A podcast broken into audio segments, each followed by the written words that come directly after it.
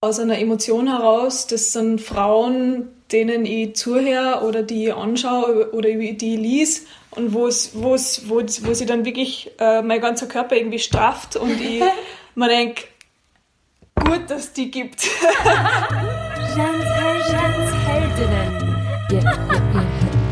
Darf ich das? Kann ich das? Mag ich? Mach ich.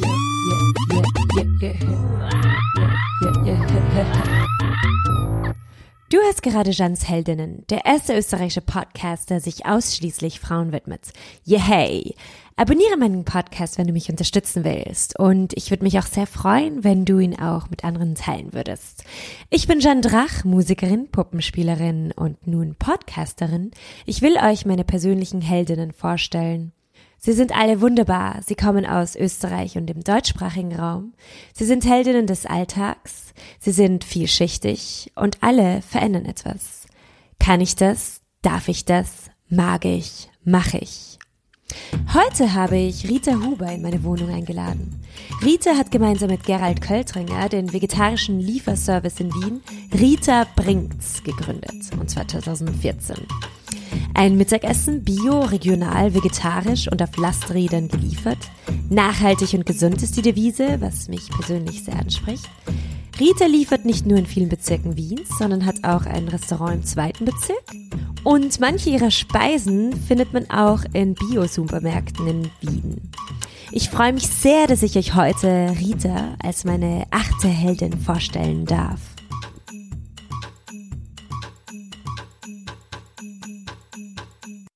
Rita, hast du schon immer gerne gekocht und hast du dir früher gedacht, dass du das Kochen zum Beruf machen willst?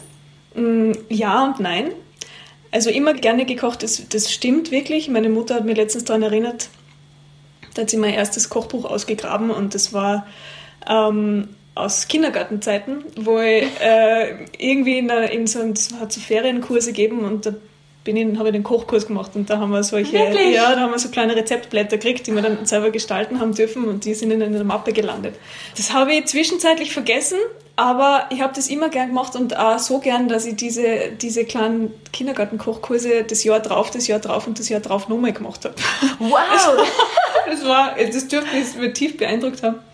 Und ähm, ich komme aus einer Familie, wo beide Großmütter sehr beherzte und sehr gute Köchinnen waren Mhm. und ähm, meine Mutter auch ähm, immer für uns kocht hat, was ich erst sehr spät zu schätzen gelernt habe. Aber dass das mal mein Beruf wird, das habe ich weder geglaubt noch vermutet noch gedacht oder mir gewünscht. Das war, na, aber umso besser. so ist. Ja, kannst du kurz erzählen, wie es dazu kam? Also ich komme ursprünglich aus der Kultur, aus, habe Film und Literatur studiert und habe ähm, für viele Kulturfestivals, vorwiegend im Film, Filmfestivals gearbeitet, Kulturvereine betreut, äh, alle möglichen Projekte neben, nebeneinander gehabt und habe eben zum Schluss bei einer Kommunikationsagentur gearbeitet. Mir war klar, eigentlich in dieser Kulturarbeit oder während dem Studium, Studium auch immer, ich mochte das Thema. Mir hat das Thema Film gefallen. Ich habe dann irgendwo was gefunden, wo ich mich vertiefen habe können. Mir war aber immer wichtig, dass ich, dass ich nebenbei arbeiten kann, also dass ich was Praktisches draus machen kann. Theorie, wissenschaftlich arbeiten, das war nicht so meins. Und ich bin dann immer mehr draufgekommen, dass diese Branche, in der ich da gelandet bin, ähm, für mich nichts ist, was mich weiterbringt. Also das war immer auf ein Ziel hinzuarbeiten und das war meistens irgendeine Veranstaltung, irgendeine Produktion, irgendein Abend, irgendein Festival und das ist dann passiert und dann hast die dumm und deppert kackelt und dann war es vorbei. Und dann war es gut oder es war nicht so gut, du hast Feedback gekriegt, du hast kein Feedback gekriegt, aber es war vorbei. Es war mir zu wenig, äh, diese Arbeit, die ich da investiert habe, ha- hat mir zu wenig zurückgegeben oder hat mir langfristig zu wenig gebracht. Und irgendwie war in meinem Kopf eigentlich, dass ich gern was machen möchte, ähm, wo ich zu 100% dahinter stecke, also wo, wo auch von mir Gedanken einfließen können. Ähm, das heißt, ich habe gewusst, ich kann oder will nicht ewig in der Kultur bleiben. Das war einfach, das hat einfach nicht gepasst, das Gesamtkonzept. Ich habe mir im Kopf mir in den Kopf gesetzt, dass ich mit 25 wirklich selbstständig sein will. Oh, wow. Aber ich habe nicht, ja, aber ich hab nicht gewusst, womit. Keine Ahnung. Also mir hat einfach die Idee gefällt. Ich habe gewusst, ich arbeite extrem gern, äh, gern viel und gern mit aller Kraft. Ähm, das wusste mein Schwager, der dann eines Tages gesagt hat, was machst du denn gerade? Hast eh Zeit? Ähm, lass uns einen vegetarischen Lieferservice machen. Und ich gesagt, ah ja, passt. Okay. dann hat er gesagt, na du, also das hat er mal auf Facebook geschrieben, hat er gesagt, du Rita, ich meine das ernst, das gibt's noch nicht in Wien, was hältst du denn davon? Und dann haben wir das wirklich am Telefon durchgeredet, hat er gesagt, der hat da, der hat sich das überlegt, hat ein bisschen recherchiert, das gibt's noch nicht. Also rein vegetarisch, bio, äh, geliefert, praktisch, grün, durchdacht, selbst gekocht. Du kochst doch gern. Sag ich, ja, eigentlich stimmt, er hast recht, lass uns zusammensetzen, lass uns das machen. Und das haben wir tatsächlich innerhalb von kürzester Zeit beschlossen. Für mich war das klar. Also er hat bei mir da einen Schalter umgelegt. Er hat genau das, hat mir auf genau das angesprochen, wo ich gewusst habe, da kann ich alles geben und da kriege ich alles zurück. Und so war es. Und ähm, das war im Februar 2014 und ich habe dann innerhalb von zwei Wochen halt diesen Job aufgegeben, habe gesagt, danke, ich mache jetzt was anderes. Und wir haben halt gewusst, wenn wir es jetzt nicht machen, dann macht es jemand anderer. Mm, wir waren also beide Quereinsteiger in die Gastronomie, haben keine Ahnung gehabt, worauf wir uns einlassen. Und das war das Gute, dass wir mit äh, einer großen Portion Naivität reinspaziert sind und gesagt haben, wir müssen es jetzt einfach ausprobieren. Und mhm. darum haben wir halt innerhalb von zwei Monaten die ganze Geschichte eigentlich aufgezogen und haben am 1. April gestartet, haben gekocht und geliefert. Wie geht ich weiß es nicht mehr. Irre. Ich weiß es nicht mehr, wie das gegangen ist, wirklich. Unglaublich. Also, ja. Unglaublich. Aber wir haben es einfach gemacht, ja. Wir haben genauso wenig wie jeder andere, der vielleicht sowas im Kopf gehabt hat, ähm, gewusst hat, wie es funktioniert, haben es wir gewusst, wir haben es halt einfach da. Mhm. Wir haben halt extrem viel Fehler gemacht, viel falsch gemacht, viel verhaut, viel verpotzt, aber auch in sehr kurzer Zeit sehr viel gelernt. Ja, ja. Und auf dem haben wir dann aufbauen können. Und was ja, waren so die Fehler? Geschichte, ja. Was ist? Es war eine lange Geschichte jetzt, ja, aber so ist passiert. Ja. Was waren die Fehler? Erstens mal das Gute war, wir haben keine Ahnung gehabt von Gastronomie. Das Schlechte war, wir haben keine Ahnung gehabt von Gastronomie.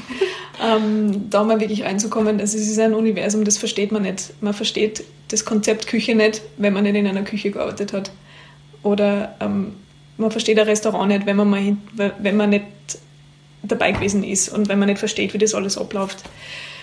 Das zu lernen war ganz schön hart. Ähm, dann ja alle möglichen Fehler, die halt passieren haben können. Also wenn du was, wenn du was ausprobierst, dann musst du so lange ausprobieren, bis du irgendwie merkst, ähm, so geht's. Und da mhm. haben wir also angefangen von, von unserer Logistik, die wir alle selber machen. Also wie, wie planen wir unsere Touren, wann nehmen wir die Bestellungen an, bis wann können wir was ändern, wie machen wir den Einkauf, bis wann muss das da sein, was können wir da für Preise verhandeln, wie kalkulieren wir das, wie viel braucht man.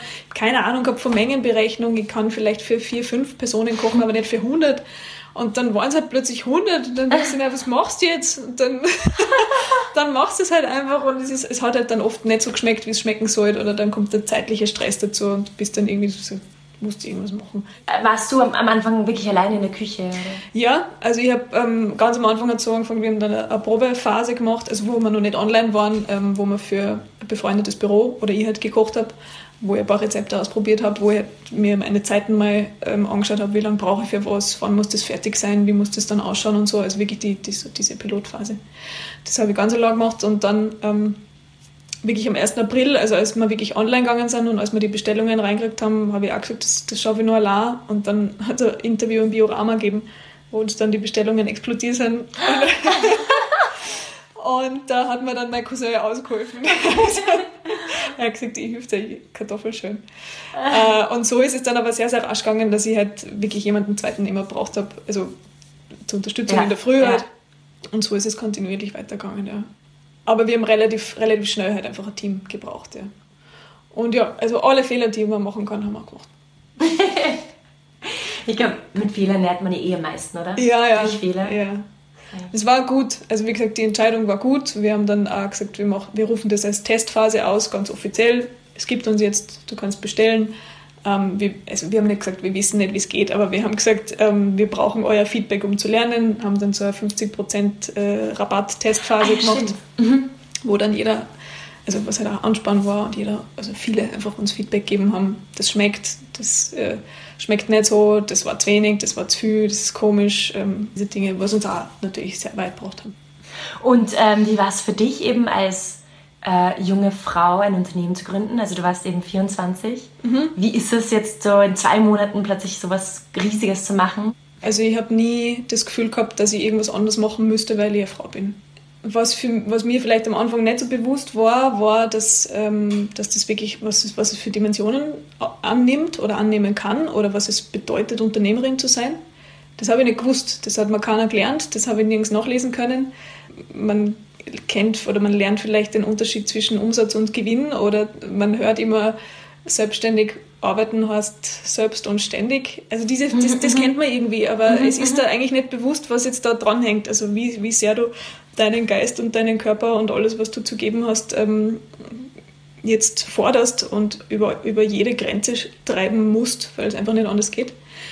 Ähm, und ja, das war auch so ein sukzessives äh, Bewusstwerden, was mache ich da jetzt eigentlich? Also ich bin jetzt nicht, ich bin nicht die 24-Jährige, die in einer Küche steht und die Menschen mit Essen versorgt, weil sie es so nett findet.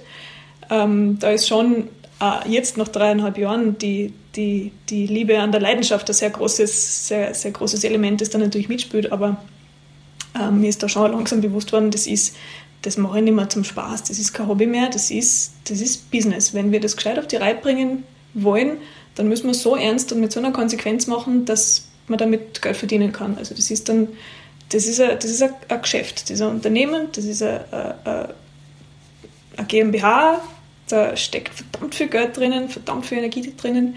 Ähm, also dass das bewusst worden ist und dass ich, dass ich dann auch meine Rolle als Geschäftsführerin gefunden habe, ähm, das ist mir recht schwer gefallen eigentlich, weil ich halt Warum? doch, ja.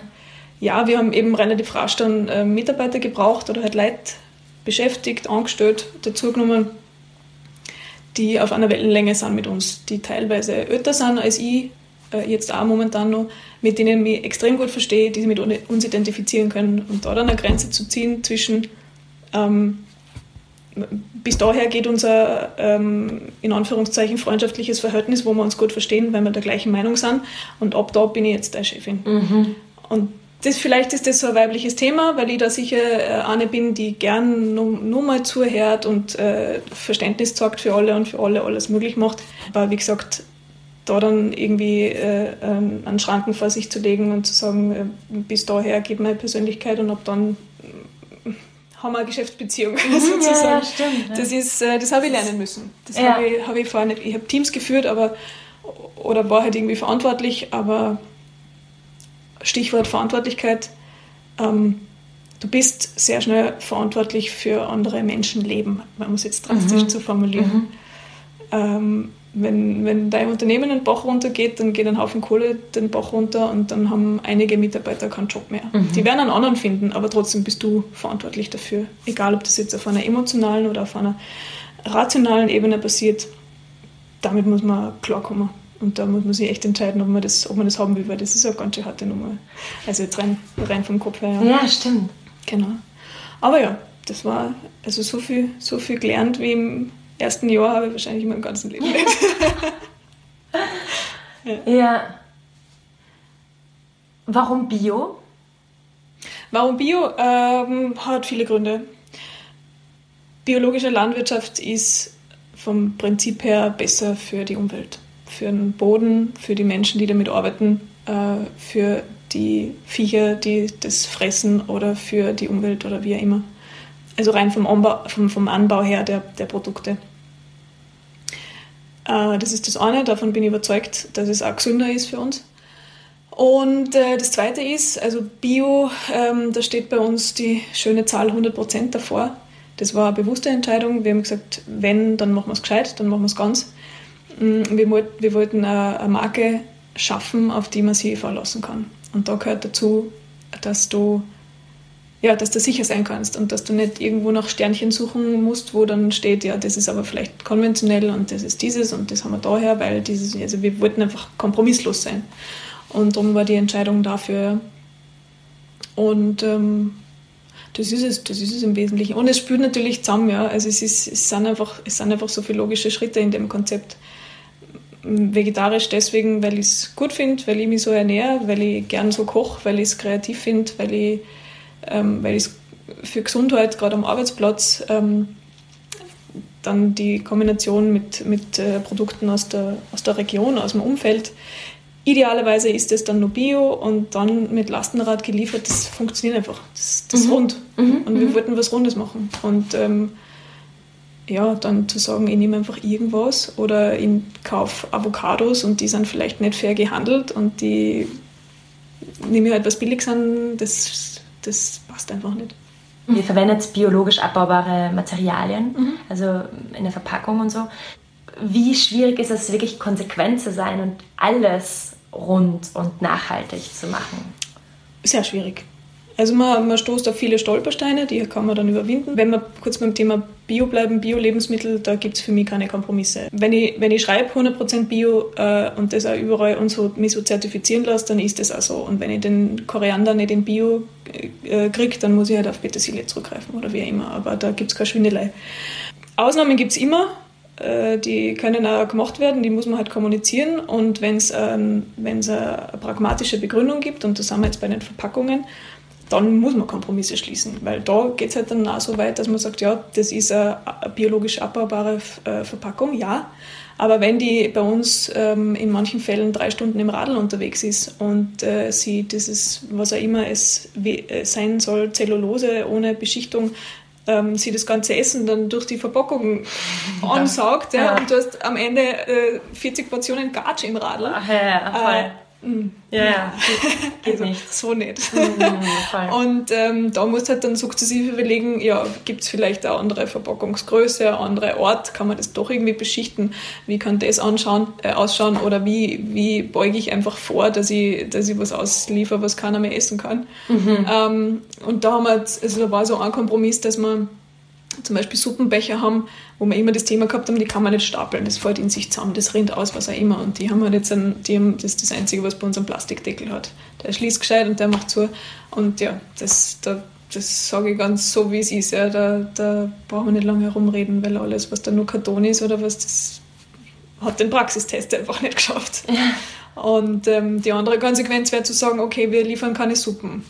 Mhm. Nachdem jetzt aber Suppen äh, äh, eine Speise ist, die wir in großen Mengen herstellen können und das gefragt wird und von dem wir viel verkaufen, na, was werde ich machen? Also, ja, und so, wie gesagt, so kommunizieren wir das, so kann man das argumentieren, dass wieder jeder verstehen und ähm, weil du fragst, wie schwierig ist es, so konsequent zu sein. Wir gehen halt jeden möglichen Schritt, um, um, um sicherzustellen, dass wir konsequent arbeiten können und für wichtiger als konsequent zu sein oder, oder ähm, äh, auf Biegen und Brechen alles irgendwie rund zu machen, ist ehrlich zu sein. Und wenn mhm. was schlüssig ist und wenn man was erklären kann, dann kann da eigentlich ja niemand einen Riegel vorschieben. Mhm, mh, mhm. also in meiner Erfahrung jetzt ja. Mhm. Genau. Hast du das Gefühl, dass du auch andere Leute beeinflussen kannst oder so ein, quasi ein positives Beispiel sein kannst, dadurch, dass, dass du ihnen auch Vegetarismus ähm, schmackhaft machst, im wahrsten Sinne des Wortes? Das ist natürlich, das ist natürlich ein Anspruch, den ich habe an unsere Arbeit, ja. Ich sage immer, mir ist wichtig, dass es jeder probiert, so wie die Oma hat auch gesagt, du musst das probieren, sonst kannst du gar nicht sagen, dass du es nicht gut findest.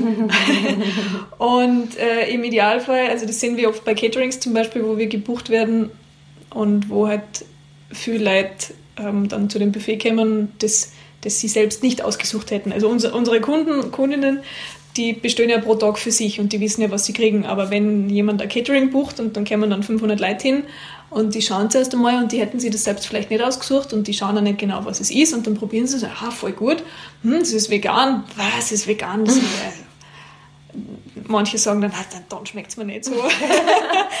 Aber da gibt es natürlich schöne Erlebnisse. Also eines der größten Komplimente war, ähm, ich habe gar nicht gewusst, dass es vegetarisch ist, aber es hat mir trotzdem geschmeckt. Also das, das ist dann natürlich schön, ja. Ja, voll. Und da kann ich dann erklären, ja, und das war da drinnen und so machen wir das. Und vegetarisch bedeutet nicht nur Erdäpfelsalat zum Schnitzel, sondern die ganze Bandbreite und die ganze Palette an, an, an guten Dingen.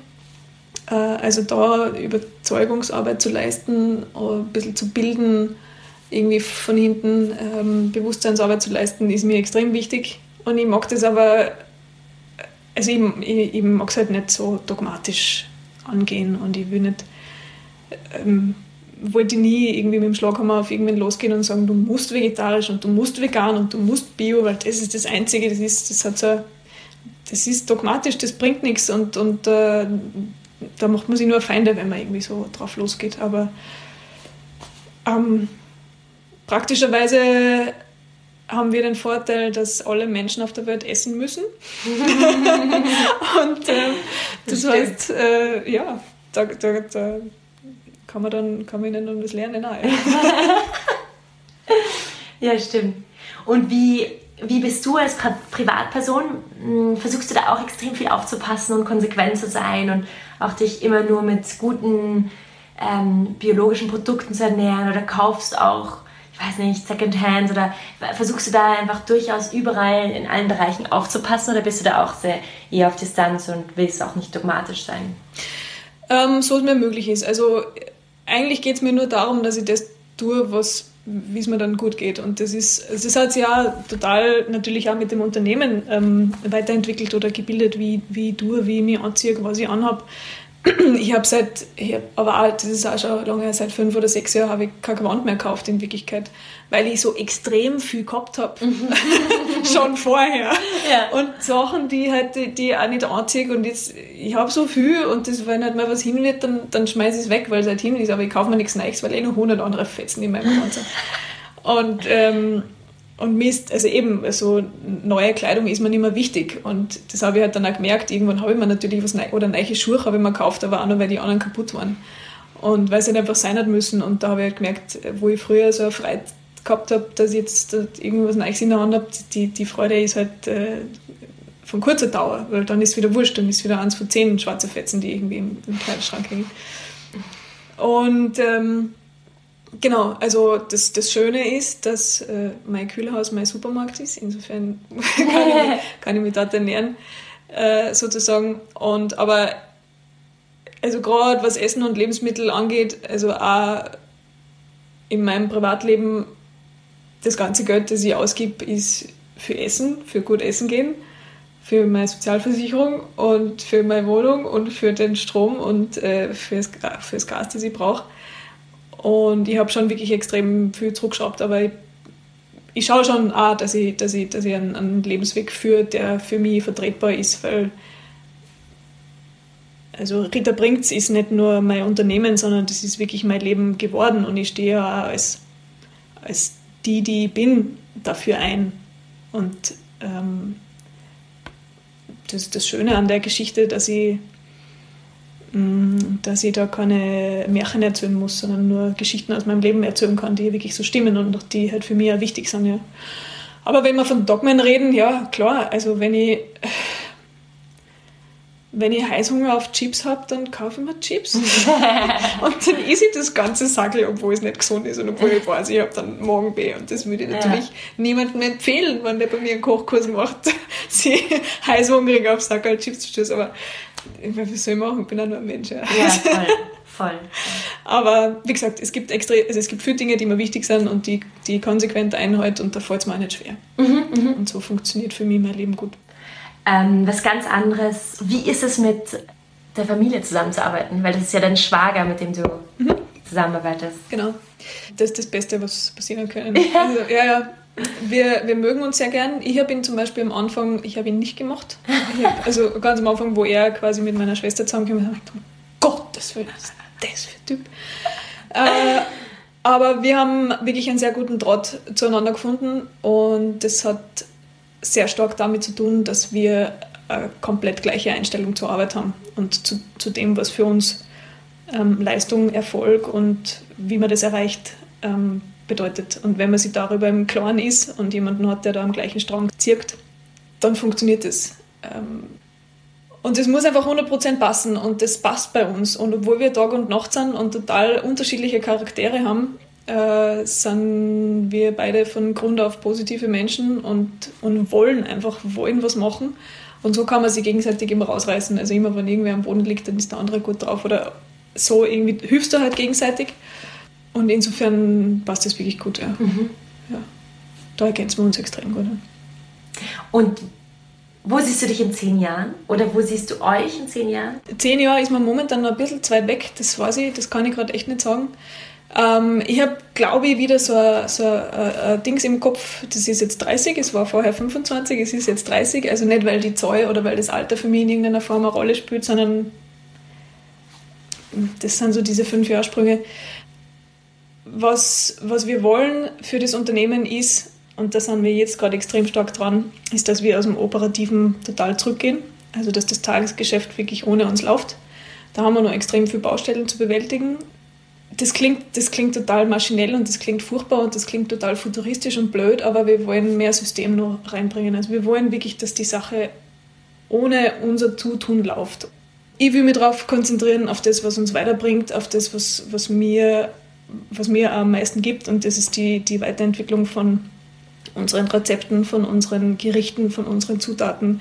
Ich will mich noch viel mehr bilden. Ich habe dafür jetzt einfach überhaupt keine Zeit gehabt mm, bisher ja. und, und versuche mir die gerade zu schaffen. Ähm, ich will mehr Öffentlichkeitsarbeit machen. Ähm, ich will rausgehen damit. Ich will noch viel mehr lernen, was, was uns weiterbringen kann. Dies, dieser Apfel, der ständig vor uns pendelt, ist die Qualität. Die wollen wir stetig steigern. Ähm, ich bin mit nichts zufrieden, was, was gut ist, weil dann weißt du immer, es gibt Potenzial, das besser zu machen. Strukturen zu schaffen, Systeme zu schaffen, ähm, wo jeder einfach gut arbeiten kann, ohne, ohne dass du ständig von irgendwas abhängig bist, was, nicht, was vielleicht nicht funktionieren könnte. Genau, also das muss einfach ohne uns funktionieren, das, das Daily Business. Und ähm, ich will mich aufs Inhaltliche konzentrieren. Ähm, ich will ein Kochbuch schreiben, ich will einen Blog anfangen, ich will mehr Workshops machen, also so das Vermittlungsarbeit leisten. Und ähm, naja, so Dinge wie einen großen Garten, irgendwann, irgendwann, irgendwann wie eine eigene Familie. Ich will schon, also das sind so diese persönlichen Dinge, ähm, ich will definitiv Mutter sein, mhm. aber habe jetzt noch nicht den, das Gefühl, dass ich, dass ich Mutter sein kann. Ich will, ich, ich wünsche mir kein Kind, ich, das möchte ich ja gerade nicht. Aber also das, das ist, das ist mhm. nur so ein bisschen in der Luft. Aber ja. du siehst es halt später. Genau. Irgendwann. Wann auch immer, ja. ob das mit 30 ist oder mit 32 oder was, ja. keine Ahnung. Also das ist jetzt für mich noch kein Ziel, aber ähm, da will ich schon mich ein bisschen aus der, aus der Arbeitswelt so weit rausholen, dass ich mehr Zeit für, für privat habe und dann das so schaffe, dass ich selber so gut leben kann mit dem, was ich verdiene, dass ich eine Familie haben kann und äh, dann einfach so viel arbeiten kann, wie es für mich gut ist. Ja. Mhm, mh. Und dazu gehört einfach extrem viel. Mhm. Weil es von mir immer um Heldinnen geht, frage ich immer jede meiner Heldinnen, frage ich dann ähm, als erstes, was, was für dich eine Heldin ist. Und als zweites, ob du dich auch als Heldin siehst. Ähm, das sind ganz schwierige Fragen, ja. Also was für mich eine Heldin ist, das kann ich auch nicht runterbrechen, weil das also es fällt mir schwer zu kategorisieren, aber mhm. ähm, es gibt einige Heldinnen in, in meinem Leben und die sind ganz klar in meiner Familie zu finden. Mhm, okay. Und das ist, also vielleicht, na doch, vielleicht kann man es doch unterbrechen. Das sind Frauen, die, ähm, die mich einerseits geprägt haben oder zu dem machen, was ich bin. Also ein ganz persönlicher Bezug. Das ist meine Mutter natürlich, die auch immer rückblickend äh, mich beeinflusst hat, mich geprägt hat, genauso wie meine beiden Schwestern die sind halt meine persönlichen Heldinnen. Also die, das, die sind extrem äh, wichtig für mich, ähm, was meinen Charakter betrifft oder, oder was das betrifft, wie ich denke oder wie ich mit anderen Menschen umgehe. Und ähm, ja, das, das, das sind einfach, das sind also auch aus einer Emotion heraus, das sind Frauen, denen ich zuhöre oder die ich anschaue oder die ich lies und wo es, wo wo, sie dann wirklich äh, mein ganzer Körper irgendwie strafft und ich mir denke, gut, dass die gibt. gut, dass du geboren bist. Das, das äh, gibt da halt für, für, das, für, für das, was man selber tut oder für das, wer man selber ist, ähm, so ein gutes Gefühl, dass, dass mhm. es wen gibt, der was Gutes macht und äh, wo man dahinter steht, wo man aufschauen kann, wo man sagt, das ich ah, oder wie hast du das bloß gemacht? Also die, die man, die man bewundern kann mhm. einfach. Also egal, egal ob das jetzt Sportlerinnen sind oder egal ob das ähm, äh, wurscht im Geschäftsleben jemand mhm. ist, der, der da imponiert oder so, aber einfach die, die, das sind Frauen, die dir das Gefühl geben, du machst die Wörter Stück besser, egal in, in dem, was du tust. Ja, und das, das, das finde ich ganz wichtig, wenn, das, ähm, wenn man da äh, kein Neid entwickelt, sondern genau, ein ja. Vorbild hat irgendwie mhm. oder einfach imponiert ist. Und ähm, würde ich mich selbst als Heldin bezeichnen? Na, weil ich, weil ich viel zu bescheiden bin. also, na, weiß nicht. Ähm, vielleicht in 30 Jahren, wenn man irgendwer mal sagt, du hast mich beeinflusst. Aber ich würde es nie von mir selbst behaupten. Ja. Jeans Heldinnen. Das war die achte Folge von Jeans Heldinnen. So schön, dass du dabei warst. Alle Infos zur wunderbaren Rita findest du hier unten bei den Show Notes. Nächste Woche kommt mein dritter Newsletter heraus. Hier kuratiere ich alle Dinge, die mir Spaß machen und die Mut geben sollen. Geh auf meine Seite, wenn du äh, mich unterstützen magst, und zwar auf jandrach.com. Schreib mir jederzeit, ich freue mich über jedes Feedback. Und es ist Winter, also pack dich gut ein, genieß das Leben. Bussi Bussi, deine Jeanne Drach.